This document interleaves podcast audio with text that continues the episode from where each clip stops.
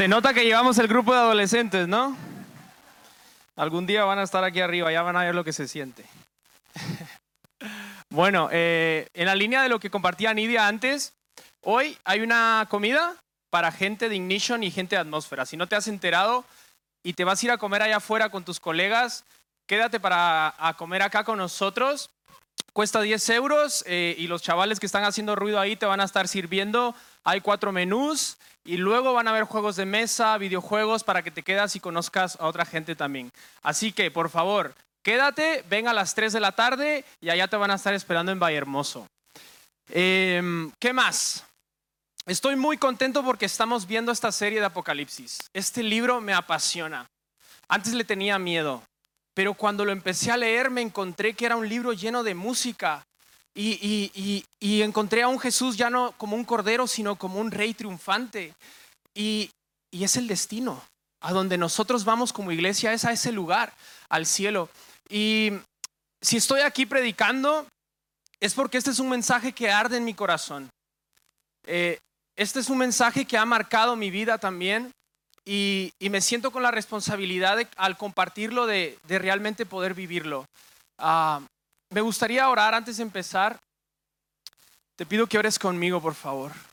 Jesús, te doy gracias porque tú estás aquí en medio de nosotros. Porque tú dijiste, Señor, en el capítulo 1, que estabas en medio de las iglesias. Espíritu Santo, yo quiero colaborar contigo esta mañana con lo que tú estás haciendo. Usa mi boca, pon tus palabras en mí, Jesús, y te damos a ti este tiempo. En el nombre de Jesús. Amén. Quiero empezar contándote una historia. He cambiado el nombre de la persona, una amiga mía. Este. Me han pedido que cambie el micro.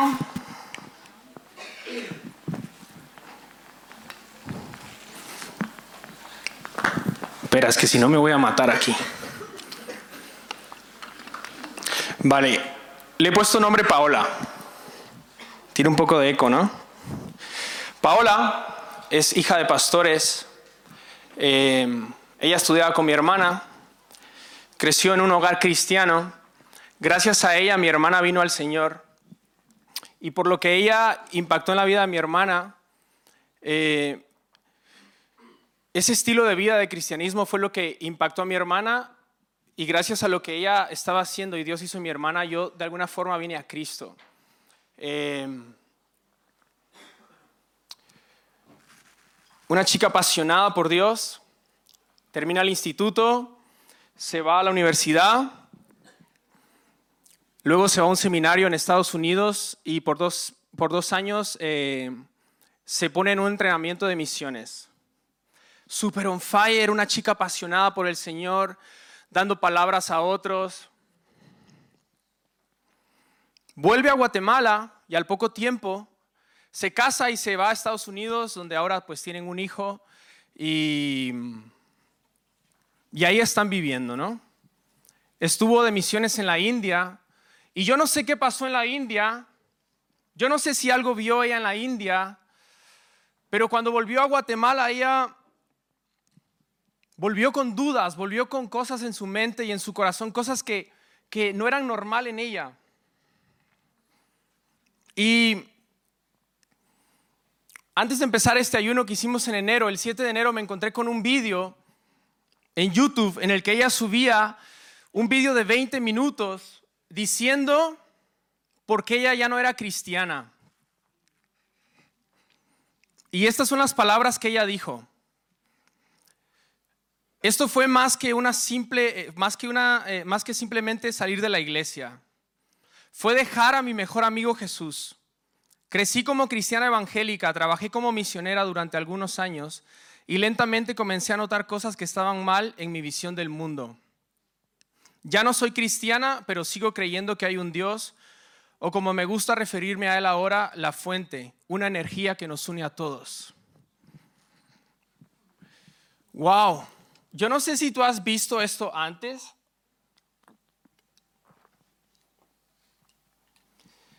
No sé si has visto a esta persona apasionada por el Señor, que está en su primer amor, y con el tiempo se va apagando.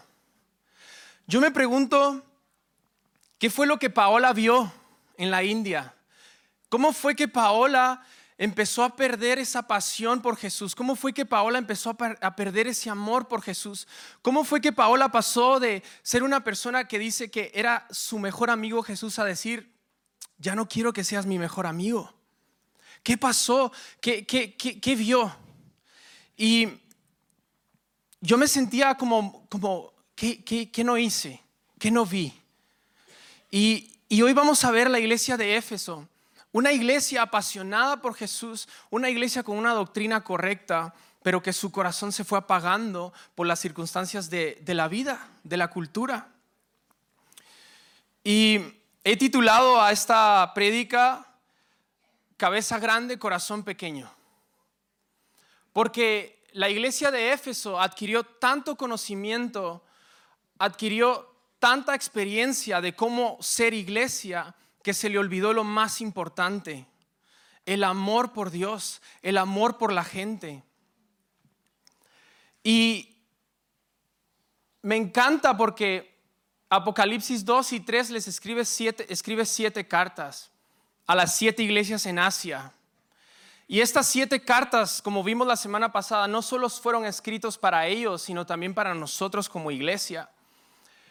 Por sentido común, Tú cuando lees el Salmo 23 no dices, el Salmo 23 sí es para mí, pero Apocalipsis 2 y 3 no es para mí. No, tú dices, Jehová es mi pastor, pues por sentido común Apocalipsis 2 y 3 también es aplicable para ti esta mañana. Y Jesús les dice, les, les escribe una carta. Y esto es lo que Jesús les dice.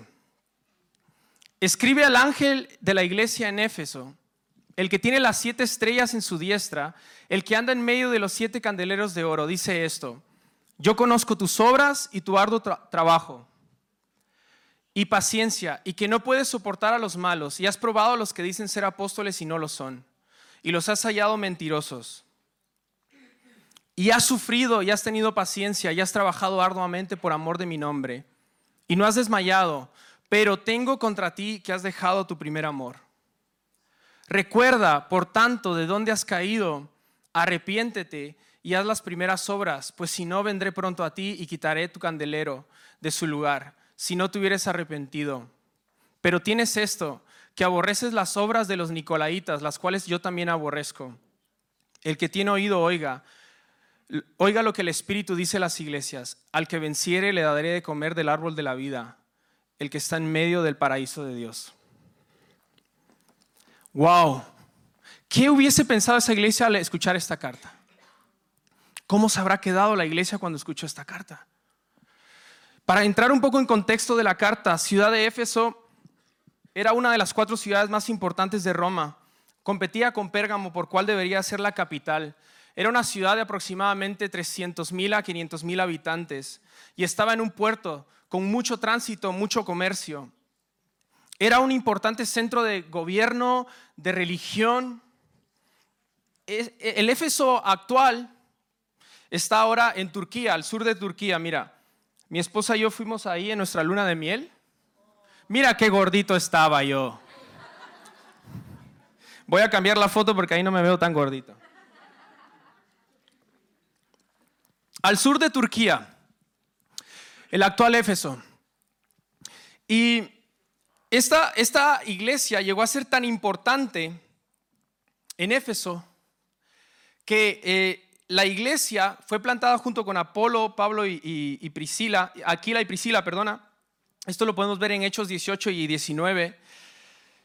La iglesia tuvo tal impacto que la gente que practicaba la magia en la ciudad venían, dice Hechos 19, a dejar sus libros de magia y los quemaban a los pies de los apóstoles. Esa era una iglesia plantadora, era una iglesia que, que, enviaba gente a plantar iglesias. Era una iglesia que no solo tenía un impacto dentro de la iglesia, sino fuera en la sociedad. La gente quemaba sus libros de magia. Y Jesús les escribe una carta a esta iglesia. Y les dice, estás haciéndolo bien, pero hay algo que, que no está bien. Y hay una estructura en las cartas, si tú lo ves, en las siete cartas vas a encontrar esto. Primero, Jesús revela su carácter. Segundo, les dice lo que han hecho bien. Tercero, les dice lo que no han hecho bien. Cuarto, les da una advertencia. Y por último, les da un consejo. Así que vamos a ver cómo Jesús revela su carácter aquí. Dice, el que tiene las siete estrellas en su diestra, el que anda en medio de los siete candeleros de oro. La semana pasada vimos que Jesús está en medio de nosotros. Y en Apocalipsis 1.13 dice que es uno semejante al hombre y describe a un hombre como el sumo sacerdote. Jesús está aquí en medio de nosotros. Ahora que Dan dijo, aquí en Galileo se reúnen un montón de gente, que no sé qué, os recordáis en medio de la alabanza, ¿no? Ya me dijo, aquí está Jorge Ponce. Yo dije, Jorge Ponce. Algunos sabréis quién es Jorge Ponce, ¿no? Yo decía, Jorge Ponce está aquí. Es un, es un tío súper conocido. Y yo dije, ¡Eh! ¿qué predicamos ahora? ¿No? Estaba como, qué guay que está acá. Pero yo me puse a pensar luego, ¿y si Jesús estuviera aquí? Si fuésemos conscientes de que Jesús habita en medio de los siete candeleros. Apocalipsis 1.20 dice que los candeleros son las iglesias. Y esto es alentador, ¿sabes por qué? Porque Jesús, antes de exponer su pecado, antes de decirle lo que han hecho bien y lo que no han hecho bien, les promete su presencia. Él les está diciendo, antes de que, lo, que sepas lo que te voy a decir, quiero que sepas que estoy aquí en medio de ti. Quiero que sepas que yo voy a estar aquí. ¿No? Luego dice que él tiene autoridad sobre las iglesias porque dice que tiene las siete estrellas en su diestra. Y en 1 de Pedro 2.25 habla que Él es el supervisor, el obispo de nuestras almas. O sea, Él está por encima de todos nosotros viendo cómo actuamos, cómo nos movemos, cómo pensamos. Y luego cuando Él les dice lo que han hecho bien, tiene sentido porque les dice, yo conozco tus obras, yo sé todo lo que tú haces, tu arduo trabajo, tu paciencia, que no puedes soportar a los malos, que has probado a los que dicen ser apóstoles y no lo son y los has hallado mentirosos. De hecho, has sufrido, has sufrido persecución, has trabajado un montón por amor de mi nombre y no has desmayado. Tienes una doctrina muy buena, aborreces la doctrina de los nicolaitas. Y él empieza a decirle cosas buenas que ellos habían hecho. Él está diciendo, yo sé todo perfectamente de ti. Yo conozco todo perfectamente de ti. Sé todo lo que trabajas, sé la paciencia que tienes, sé que no puedes soportar a los malos, sé que no has desmayado. Y aquí quiero parar porque muchas veces estamos acostumbrados a tirar para adelante, a hacer iglesia, a llevar a los niños al colegio. Y yo quiero que sepas que Jesús sabe todo lo que nosotros hacemos para Él, para nuestra familia. Él conoce todo lo, lo que nosotros hacemos para Jesús. Sabes, en Alfa están 40 a 65 personas sirviendo en alfa. En un rastrillo como el que vamos a hacer la semana que viene, hay de 15 a 35 personas involucradas en el, en el rastrillo. ¿Cuántas personas estarán sirviendo ahora mismo en esta reunión? ¿Cuántas personas se levantan a las 7 de la mañana para ir al trabajo? ¿Cuántas personas están trayendo el pan a casa? Sabes, Jesús les está diciendo, yo estoy en medio de ti, yo sé todo lo que tú estás haciendo, yo te conozco. Jesús les dice, sé que tienes una buena doctrina. Ellos sabían acerca de la predestinación, de la salvación, de la justificación. Les estaba diciendo, muy bien, buena doctrina. Tienes dones, tienes liderazgo, tienes un espíritu de servicio, das la mía extra. Es más, iglesia, ellos sufrieron persecución por causa de Cristo. O sea, estaban dispuestos a morir por su fe, por causa de lo que creían. Y sabes, no dice de que estuvieran en pecado. Si yo fuera pastor, esto sería una iglesia que a mí me gustaría. Una iglesia que por fuera se ve muy bien. Cuando les dice que no aceptaron la doctrina los nicolaitas, les está diciendo que no aceptaron eh, inmoralidad sexual, que no aceptaron el culto a Baal, no comieron alimentos sacrificados. Y les está diciendo, bien hecho, lo habéis hecho bien, todo esto está bien, por fuera todo bien. Mas, sin embargo, Jesús ve adentro, ve adentro de su corazón y dice, bien hecho, pero hay algo que tengo contra ti. Y es que has dejado tu primer amor.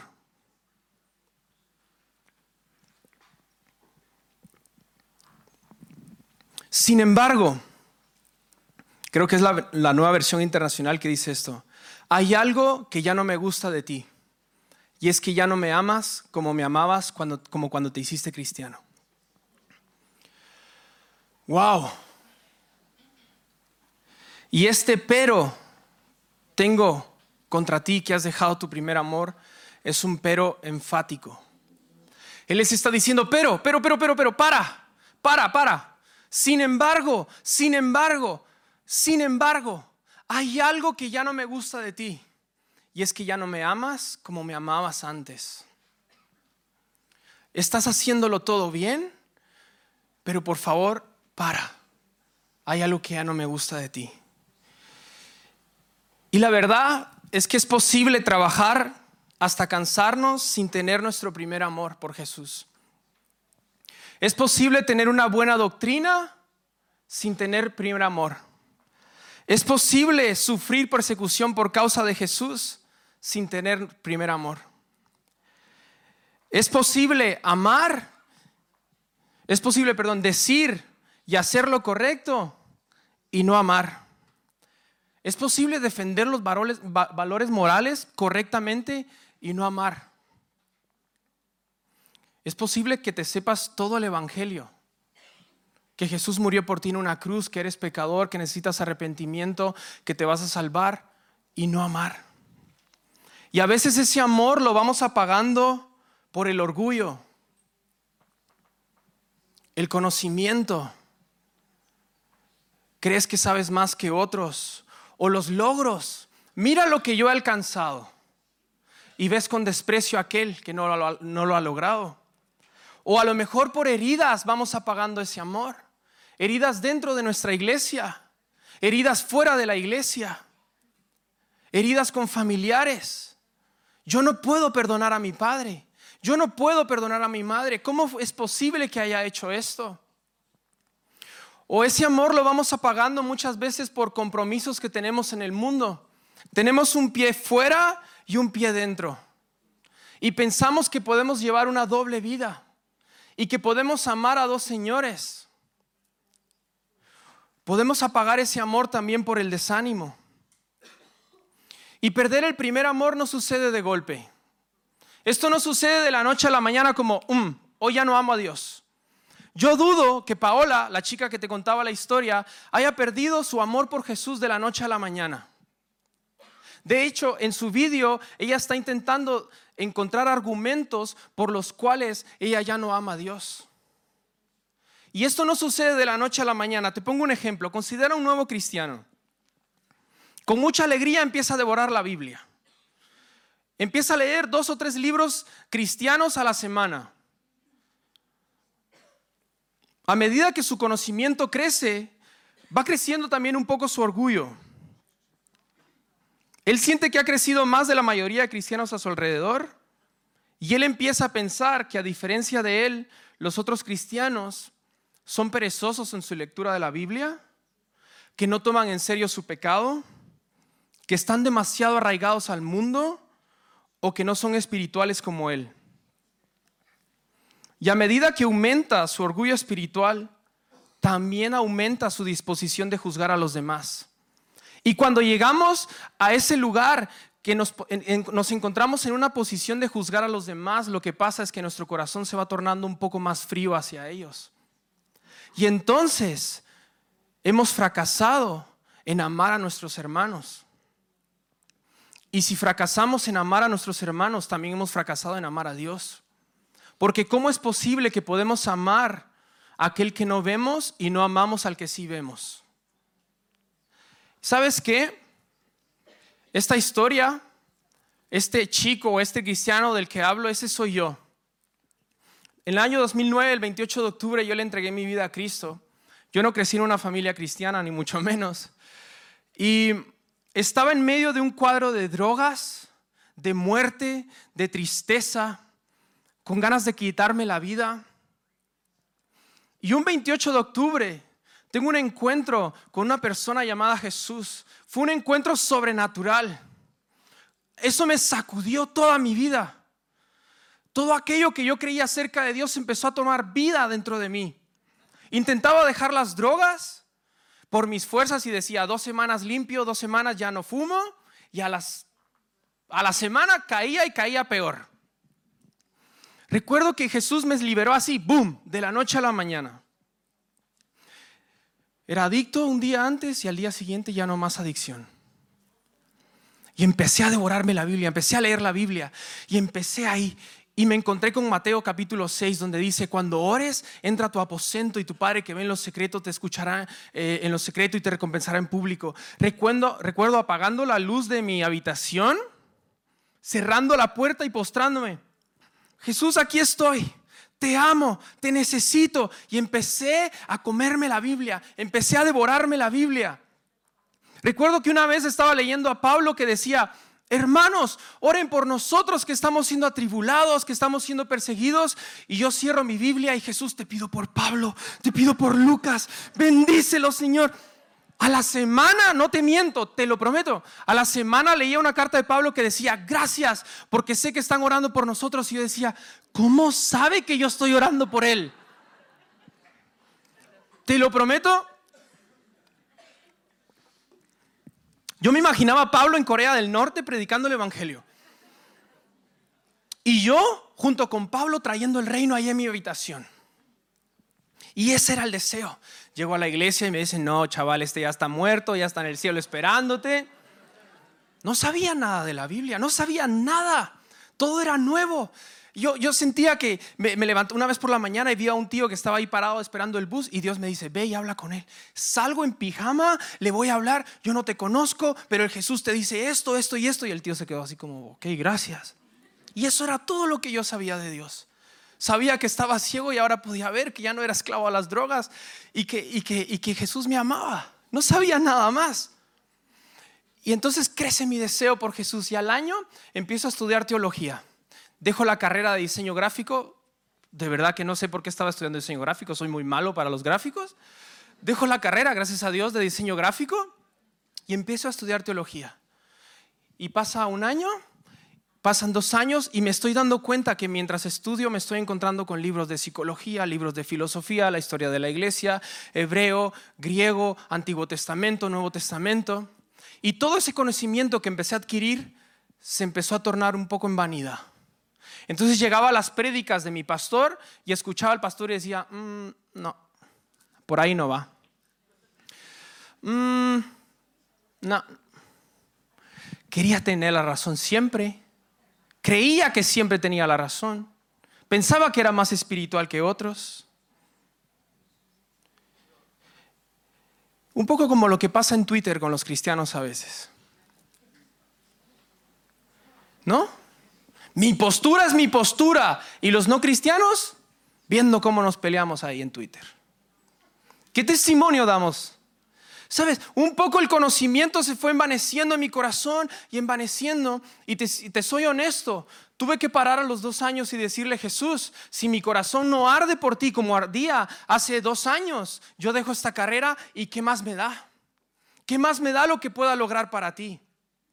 Porque me estaba dando cuenta que para mí era más importante lo que estaba haciendo para él que lo que estaba haciendo yo en él. Había dejado de, había pasado de ser un hijo a ser un teólogo con mucho conocimiento pero con muy poco amor. Había dejado de amar a mis hermanos. Y me encontraba con versículos que decían, misericordia quiero, no sacrificio.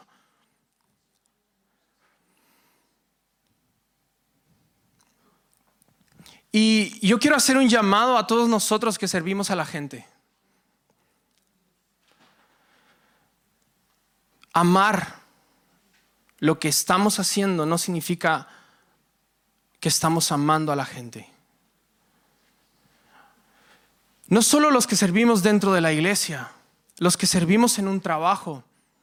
Cuando tú entiendes que lo estás haciendo para Jesús, ¿con qué tipo de amor lo haces? No porque, hagamos, no porque amemos lo que estamos haciendo significa que estamos amando a la gente y estamos amando a Dios. Y el delito de perder el primer amor no es algo pequeño. De hecho, es la primera amenaza que viene con una advertencia clara. Y es quitar el, candelero.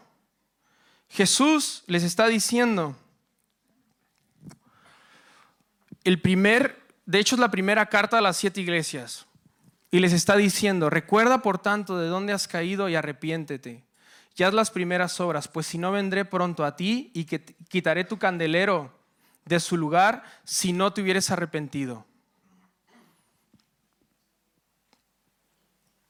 Recuerda, aquí hay tres pasos. Recuerda, arrepiéntete y vuelve a hacer lo que hacías antes. ¿De dónde has caído? ¿En qué momento se perdió? Pausa y pregúntate, ¿amo lo que estoy haciendo? ¿Amo a la gente? Y hay algunas preguntas que nos podrían ayudar a saber si nuestro corazón sigue ardiendo por Jesús. Pregúntate, ¿cuánto de lo que te entretiene es aborrecido por Dios? Jesús tiene competencia en tu corazón. ¿Estás amando lo que Dios está amando? ¿Amas su gente? ¿Amas su palabra? ¿Sientes entusiasmo por aquellas cosas que Dios siente entusiasmo? ¿Sabes por qué cosas Dios siente entusiasmo? ¿Es Dios la fuente de toda tu felicidad? ¿O Dios y el trabajo? ¿O Dios y la familia? ¿O Dios y mi sueldo? ¿O Dios y mis relaciones? ¿Sometes a Él todo tu pensamiento, tu voluntad? ¿Lo sometes a su palabra? ¿Meditas acerca de Dios continuamente? Marcos 8 dice que debemos amarle con todo nuestro corazón, con nuestra mente con nuestra alma. ¿Estás disfrutando más de hacer cosas para Él de lo que lo estás disfrutando a Él? ¿O hay para ti dos sistemas de valores, uno fuera de la iglesia y uno dentro de la iglesia?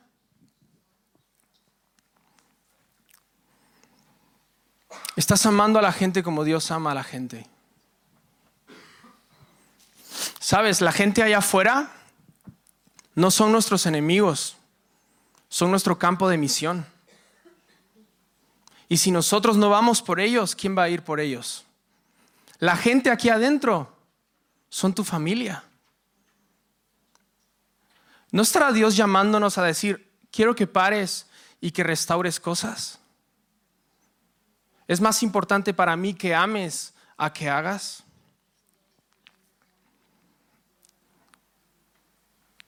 Y vamos terminando. Si me puede ayudar eh, Dan. Si tú ya no estás ahí, yo creo que la cura es esta.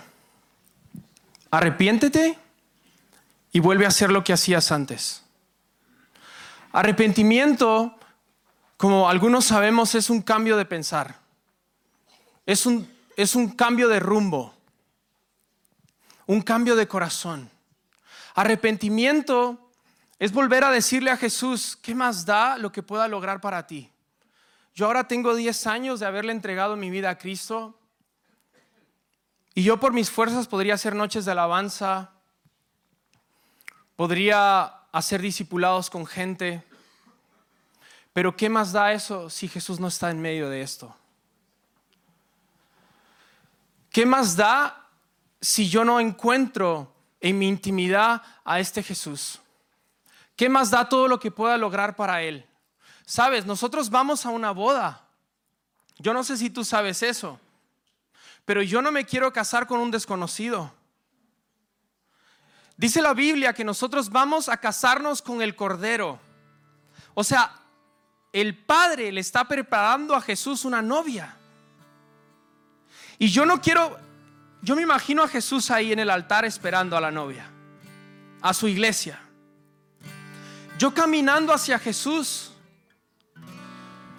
con un poco de amor hacia Él nada más. Con un poco de amor hacia lo que Él ama. Yo me quiero casar con alguien que conozco y que sé que estoy totalmente enamorado de Él. Para los hombres esto es difícil entender, ¿no? Porque te casas con, un, con Jesús. Pero somos la iglesia. Y constantemente vengo delante de Él y le digo, Dios, si mi corazón no arde por ti, yo dejo de hacer lo que estoy haciendo. Y estoy en un proceso de dejar cosas que hago porque yo pensaba que haciendo más le estaba demostrando que le amaba más. Pero me encontraba haciendo más y más cosas que robaron esos tiempos que yo podía tener con él. En otras palabras, por cuidar la viña de otros, estaba descuidando la mía. Y el llamado es, vuelve, vuelve a hacer aquellas cosas que hacías antes, movido por el amor a Dios. Tengo una mujer increíble que constantemente está haciendo la voz del Espíritu Santo a mi vida, sin hablar y hablando. Pero ¿sabes qué? Ella se dio cuenta de que necesitaba volver a hacer aquellas cosas que hacía antes, movida por el amor de Dios. Y no se lo ha dicho a nadie, pero ya les cuento yo. ¿Sabes? Antes dijo, yo movida por el amor a Dios, montaba el escaparate. Así que voy a ir al escaparate y voy a montar el escaparate. ¿Qué hacía yo movido por el amor a Dios? Montaje. Recuerdo mis primeros días con Jesús, fui a la iglesia, se llamaba Renuevo. Pastor, ¿qué hago? Y me pusieron a pintar toda la iglesia. Buah, bajo un sol. Pero sabes, yo estaba pintando la iglesia, decía, Jesús, gracias por salvarme, gracias por perdonarme, gracias Jesús. No me importó. No había para mí una carga porque estaba siendo movido por el amor de Dios. ¿Qué hacías tú por, por el amor de Dios, movido por el amor de Dios antes? Ya no estás haciendo?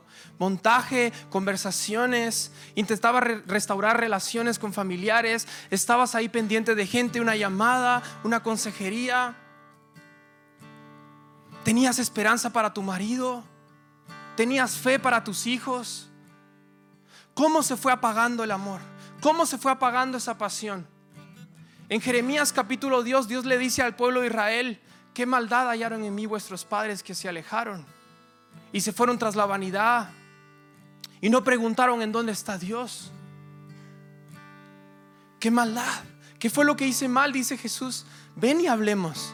Si hay algo que yo he hecho mal, para que dejaras de estar enamorado, me gustaría saberlo. ¿Qué fue lo que hice mal? ¿Qué fue lo que hice mal?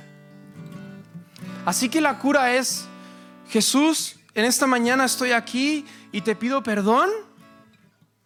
Me humillo delante de ti, te necesito. Y dime qué quieres que vuelva a hacer. Cautiva mi corazón. Y esto va a ser una obra no tuya, sino del Espíritu Santo atrayéndote con cuerdas de amor. Él nos puede atraer con cuerdas de amor. ¿O sabes qué otra cosa que hacía yo cuando estaba súper apasionado por Dios? En una reunión metía a todos en el coche. Aquí no lo hagas, ¿vale? hay cuatro plazas, mete cuatro personas. Bueno. Mete cuatro personas y llévalos a todos a su casa. ¿No hacías eso? ¿No cuando tenías 100 pavos, perdón, 100 euros? Invitabas a todos y no te importaba que ibas a comer al día siguiente. Y Dios proveía. ¿Sabes? Pero empezamos a confiar en lo que tenemos, en nuestro conocimiento, en nuestros logros. ¿Y qué pasa si no? ¿Qué más da? Estoy siendo movido por el amor a Dios. Y por último, Él les da un consejo. El que tiene oído, oiga lo que el Espíritu dice a las iglesias. Al que venciere, daré de comer del árbol de la vida, el cual está en medio del paraíso de Dios. Este es un mensaje para todos nosotros. Y mira, si esto, tú estás súper apasionado por Dios, qué bien. qué bien. Apocalipsis dice, el que se santifique, santifíquese aún más. Sigue ahí. Esa es la meta. Esa es la línea. Sigue ahí. Pero si no, la invitación es a volver. Vuelve. Vuelve al amor de Jesús, vuelve a su compasión, vuelve a decirle, Señor, aquí estoy, no tengo nada para ofrecerte. Luego dice que los vencedores, dice, al que venciere le daré de comer el árbol de la vida. ¿Quiénes son los vencedores? Primera de Juan 5, del, del 4 5, perdón. Dice que los vencedores somos todos aquellos que hemos creído en Jesús. Nosotros ya hemos vencido porque hemos creído en Jesús. Entonces a nosotros que hemos vencido se nos promete comer del árbol de la vida, que es la vida eterna. Pero también es para ti si tú no eres creyente. Lo que debes de hacer esta mañana es reconocer, Señor, estoy alejado de ti, reconozco mi condición delante de ti, que he fallado, que soy pecador y que te necesito. Cambia tu forma de pensar y pídele a Dios que entre a tu vida. Dile que te llene con ese amor que solamente Él te puede dar. Que te deje de comer del árbol de la vida, este árbol que es Jesucristo. Porque a los que hemos hecho esto, Él nos promete la vida eterna y una comunión con Él en su paraíso. ¿Por qué Dios nos, nos invita a volver al primer amor, iglesia? ¿Por qué pensáis que Él nos invita a volver al primer amor? Porque es posible. Porque es posible volver al primer amor. Es posible poder llegar al último de tus días diciendo, estoy totalmente enamorado de Jesús. Si no, mira ahorita madre. Yo la oigo hablar y digo, Buah, quiero ir a orar. Te transmite intimidad, te transmite pasión por Jesús. Pero si yo sueño con llegar a ese día totalmente enamorado por Él, quiero hacerlo a, a partir de hoy. Y si Él me invita a mí a vivir enamorado de Él, es porque es posible vivir enamorado de Jesús. Tenemos la promesa de que si venimos a Él, Él no nos echa fuera. Que Él convierte nuestro dolor y nuestra duda en esperanza. Que Él puede hacer todas las cosas nuevas. La pregunta es, ¿tú quieres que Él haga todo nuevo en tu vida? ¿Te gustaría volver a empezar con Jesús? ¿Te gustaría uso este término romántico, volver a renovar tus votos con Jesús, votos de amor con Jesús. ¿Te gustaría ser movido una vez más por el amor de Él? Sabes, si estamos aquí todos esta mañana es porque Él no ha terminado con nosotros. Y Él está empezando cosas nuevas en nuestra vida. Lo que tenemos que hacer es decirle, Jesús, déjame sentir tu amor. Cúbreme con tu amor porque Él quiere hacerlo. Entonces, quiero pedirte que te pongas de pie. Hemos terminado mucho antes.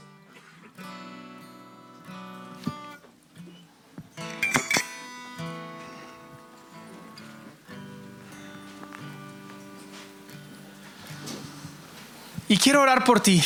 Si puedes cerrar tus ojos y Sí. Medita por un momento. Como, como él decía, recuerda, para, espera. Yo sé todo lo que estás haciendo. Sé que lo haces bien. Sé que tienes una buena doctrina. Sé que haces lo mejor que puedes. Pero para. Y pregúntate,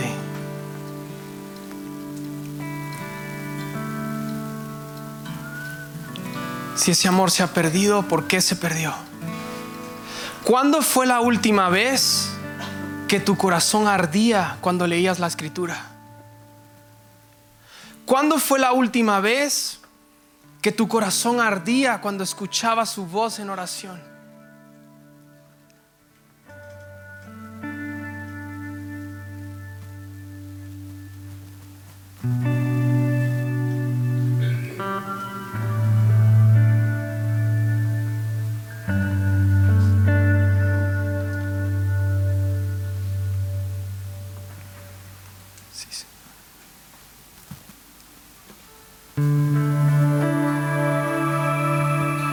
hay prisa.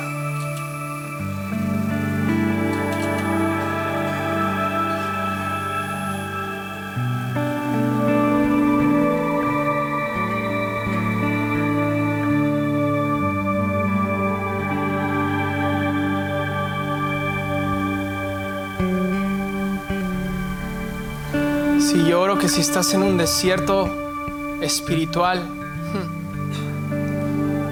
que Él te atrae con cuerdas de amor. Señor, mi oración es que podamos escuchar esta mañana tu voz y que podamos ser atraídos por tu amor, por tu mirada, por esos ojos de fuego que dice Apocalipsis, Dios.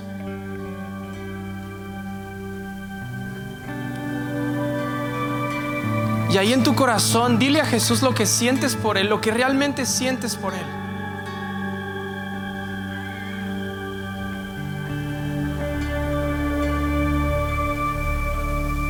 Imagínate a Jesús frente a ti.